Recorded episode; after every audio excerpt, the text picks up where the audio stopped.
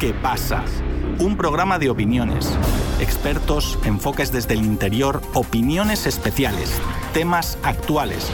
Todo esto en el programa ¿Qué pasa? El presidente de Guatemala, Alejandro Yamatei, anunció que retomará el proceso de transición política bajo los términos planteados por el presidente electo Bernardo Arevalo. El proceso había sido suspendido por el futuro mandatario debido a la persecución del Ministerio Público contra su partido, el Movimiento Semilla. Yamatei le pidió a Arevalo que complete las nominaciones de ministros y secretarios para poder continuar con el proceso de transición, pero las condiciones que llevaron a la suspensión de la transición no han cambiado. La Corte Suprema rechazó cuatro denuncias contra el juez Freddy Orellana y una contra la fiscal general Consuelo Porras, acusados de llevar adelante la persecución contra Semilla. El Ministerio Público continúa cuestionando el proceso electoral, pidiendo el retiro de inmunidad de los miembros del Tribunal Supremo Electoral para realizar un juicio contra ellos por la compra del sistema de conteo de votos. Las agrupaciones indígenas organizan una marcha para este lunes con bloqueos de calles para exigir las renuncias del juez Orellana, la fiscal general y otros fiscales. Desde Buenos Aires, Argentina, nuestro compañero Sebastián Tapia les ofrece más detalles sobre el tema. Muchas gracias, Víctor. En un video difundido por las cuentas de redes sociales oficiales del gobierno, el presidente guatemalteco, Alejandro Yamatei, anunció que se retomará la transición presidencial bajo términos establecidos por el presidente electo, Bernardo Arevalo. Este proceso de transición, mediante el cual el equipo del presidente electo se pone en conocimiento del estado en el que recibirá el gobierno por parte de la administración actual, comenzó el 4 de septiembre. Sin embargo, fue suspendido por Arevalo el 12 de septiembre cuando el Ministerio Público comenzó a abrir urnas y recontar los votos en el marco de una investigación sobrepasando sus funciones. Jean Matei ahora acepta la metodología que Arevalo había propuesto de compartir información ministerio a ministerio, pero exige que Arevalo presente los nombres de todos los ministros y secretarios que cumplirán funciones en su gobierno para que estos participen en la transición. Algo que Arevalo todavía no presentó si es que ella tiene candidatos definitivos para todos estos puestos. Pero el motivo por el cual fue suspendida la transición, las acciones del Ministerio Público en contra del partido ganador de las elecciones, el Movimiento Semilla, no se han detenido. Incluso el Ministerio Público continúa cuestionando las elecciones por otros medios y cuenta con el apoyo de buena parte del Poder Judicial. La Corte Suprema de Justicia rechazó in limine, es decir, sin revisar, cuatro pedidos de retiro de inmunidad en contra del juez séptimo penal, Freddy Orellana, y uno en contra de la fiscal general y jefa del Ministerio Público, Consuelo Porras. Orellana es el juez que pidió la suspensión de la personería jurídica del movimiento Semilla y quien autorizó la apertura de las urnas en el marco de la investigación por parte del Ministerio Público.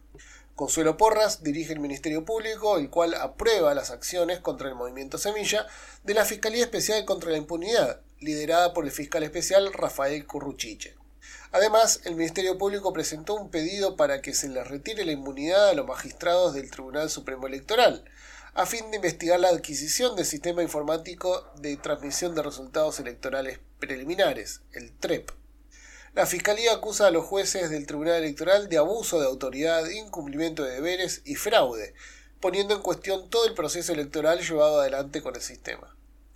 Los magistrados del Tribunal Supremo Electoral dijeron en conferencia de prensa que las acusaciones son de carácter administrativo y que nada tienen que ver con el desarrollo de las elecciones, pero que el uso de la palabra fraude genera confusión en la población.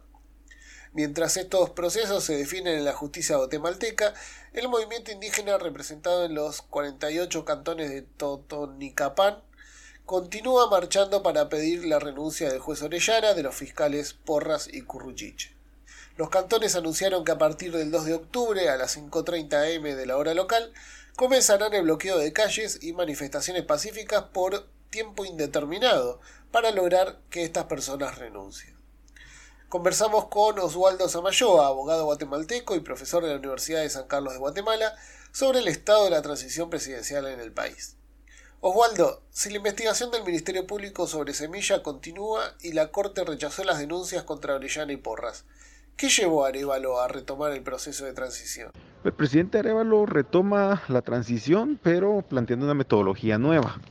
Esta metodología ya dice el presidente Yamatei que fue aceptada Sin embargo, Yamatei está queriendo poner como condición que se entregue el nombre de quienes van a componer sus gabinetes.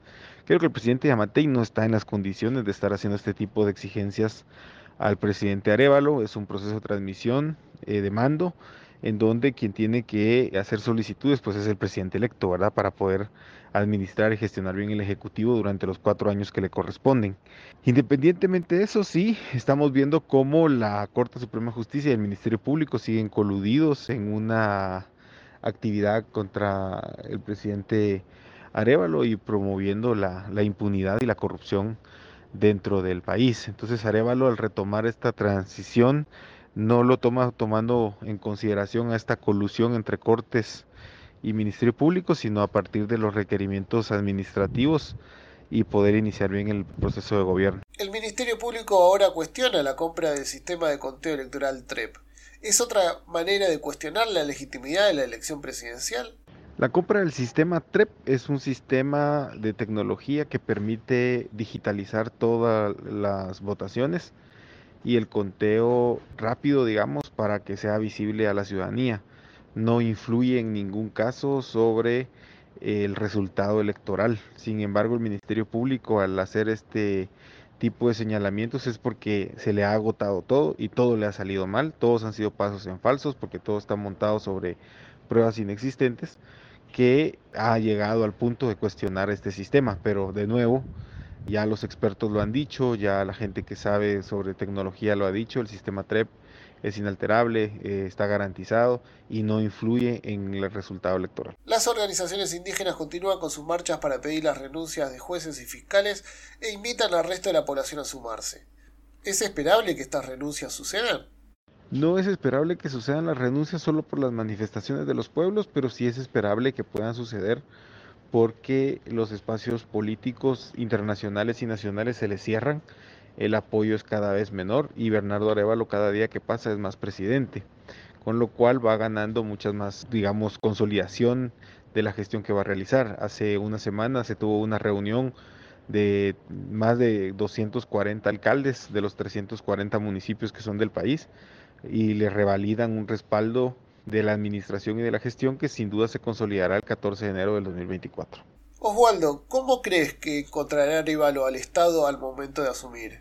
¿Podrá Semilla llevar adelante un buen gobierno? Bueno, el, el, Estado de Guatemala de por sí ya se encuentra en una crisis que viene sostenida desde hace más de 80 años, ¿verdad? Desde el 1954 Guatemala viene en un franco retroceso. Los logros de la revolución han sido objeto de corrupción y de tranzas que han permitido el enriquecimiento de actores y el empobrecimiento de la población guatemalteca, ¿verdad? Por supuesto, del año del gobierno de Jimmy Morales y de Yamatei lo que encontramos es una regresión autoritaria. Estamos viviendo momentos muy difíciles de persecución de jueces, fiscales, periodistas, defensores de derechos humanos, están dando cuenta de un autoritarismo que pues las generaciones más jóvenes quizá no lo, no lo pudieron vivir como se vivió durante la época del conflicto armado y que al final eso debilita toda la institucionalidad del Estado. Entonces, desde de entrada podemos decir que Arevalo encuentra un Estado crítico, un Estado violador de derechos humanos, con una sociedad intolerante a la, a la violencia, que no es su culpa tampoco, ¿verdad? Sino por la falta de respuestas efectivas de quienes han hecho gobierno hasta ahora.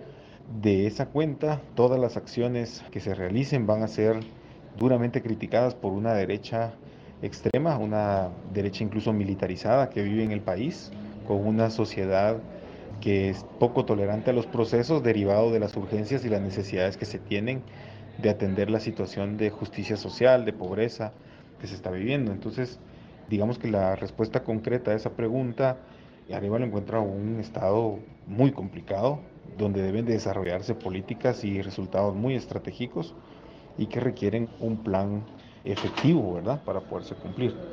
Y claro, Semilla puede tener un buen gobierno basado en el cumplimiento de su plan, ¿verdad? Creo que esto es importante, pero también el presidente lo ha manifestado ya el fortalecimiento de procesos de participación de pueblos, que es muy importante para un país también históricamente racista y excluyente y el fortalecimiento de los derechos humanos de la población a partir de lograr tender esos puentes en una transición hacia que en el futuro los votantes no solo voten por quién va a obtener el poder, sino que voten por políticas sostenidas de desarrollo social y que permitan la inclusión de más personas en los beneficios que debe tener un Estado incluyente. La transición política vuelve a funcionar en Guatemala, pero los inconvenientes pueden continuar. Todavía no está claro el futuro del movimiento Semilla, así como la continuidad del juez Orellana y de los fiscales Porras y Curruchiche. Queda mucho tiempo hasta el 14 de enero de 2024, cuando Arevalo asuma la presidencia, y aún entonces nada estará definitivamente resuelto.